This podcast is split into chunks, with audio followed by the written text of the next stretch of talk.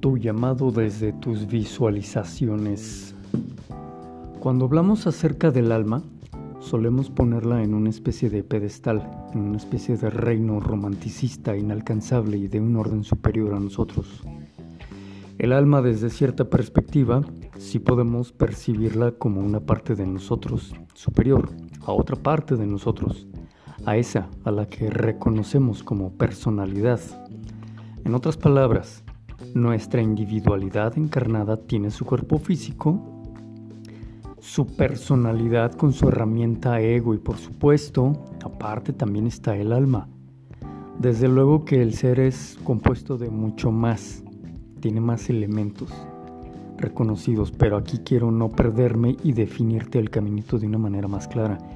Tienes tu cuerpo físico con tu psique, tu estructura de personalidad, y aparte tienes a tu alma. Bueno, eres todo esto y más. Y resulta que tu alma no está propiamente allá en un reino inalcanzable ni misterioso. Está muy aquí y ahora, en tu más íntima parte de tu ser. Es tan íntima que al ser desde donde eres, no, no podemos reconocerla, pues nos abarca en nuestra totalidad. Lo que quiero compartirte en este episodio es que cuando haces el trabajo interno desde tu personalidad por acceder a la conciencia de que eres desde tu alma, es cuando se da este fenómeno al que llamamos conexión espiritual. Es cuando te autopercibes con una mayor conciencia, pero sin confundirte con creerte más consciente y elevada solo por desearlo así. No, hablamos de que en verdad comienzas a percibirte como algo más que tus pensamientos y tus sentimientos, que tu cuerpo, más que lo que ves en el espejo, algo más que lo que dices y haces, algo más que lo que proyectas. E incluso, desde luego, que lo que tienes. En ese despertar a nuevos niveles de tu ser es cuando vas percibiendo que no eres solo un individuo, ya no te percibes como parte de una familia solamente o de una sociedad o una cultura. Comienzas a verte como parte del planeta, como parte de todo ser sintiente y de toda escala, desde la mineral, vegetal, animal, parlante, que viene a ser la Homo sapiens, incluso espiritual, el Homo spiritualis, y desde tu individualidad te autopercibes como parte integral de toda la creación, no solo de los seres sintientes. Checas cómo vas detectando diferencias y posiciones desde el marco teórico de este crecer y expandir de la conciencia.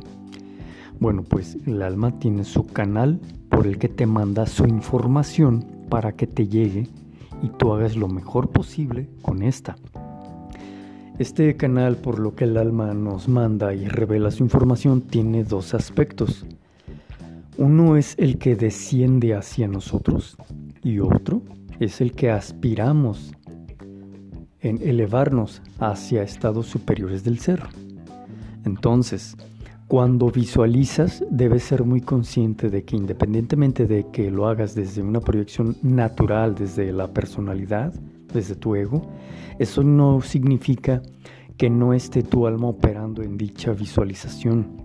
Lo interesante es que mientras más afines tus visualizaciones, tus decretos, tu pulso único de vida, tu personalidad, tu ego, tu comunicación con tus consejeros trinitarios, tu identificarte con tus arquetipos regentes que son maestro o guía de luz, sanador o sanadora de luz y guerrera o guerrero de luz, es en la medida en la que tus manifestaciones serán cada vez más refinadas igualmente. Ten muy en cuenta que el flujo de conciencia existe desde tu personalidad hacia tus aspiraciones de manifestar y ser, pero también de tu alma hacia tu capacidad de percibir sus mensajes más sutiles.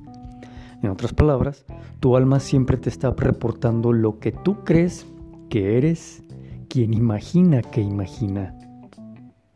Quizás lo más importante que puedo compartirte en este episodio, en esta nueva saga, es que todo cuanto haces y eres en realidad es una consecuencia de quien en verdad eres, es decir, de tu alma, no de tu personalidad, con la que tanto te has identificado al momento, de manera natural.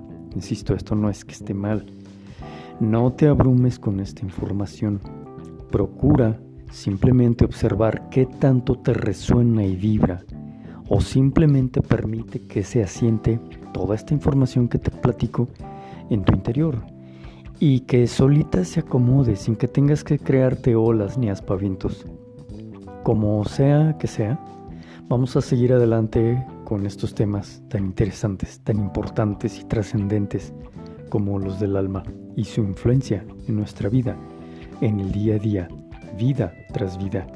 Te recomiendo de verdad que hagas tu esfuerzo por escuchar unas dos, tres, las veces que sientas que sea necesario para repasar las charlas que hemos tenido y vas a ir empezando a descubrir aún más porque algo en ti se está moviendo.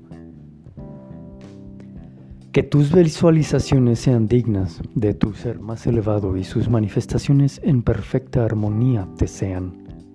Mi nombre es Gerardo Tupete y esto fue Pluma de Fénix, un sendero para el alma. Agradezco que me hayas prestado tu bello oído mientras te compartí este conocimiento para que tu guía interno te revele qué hacer con él.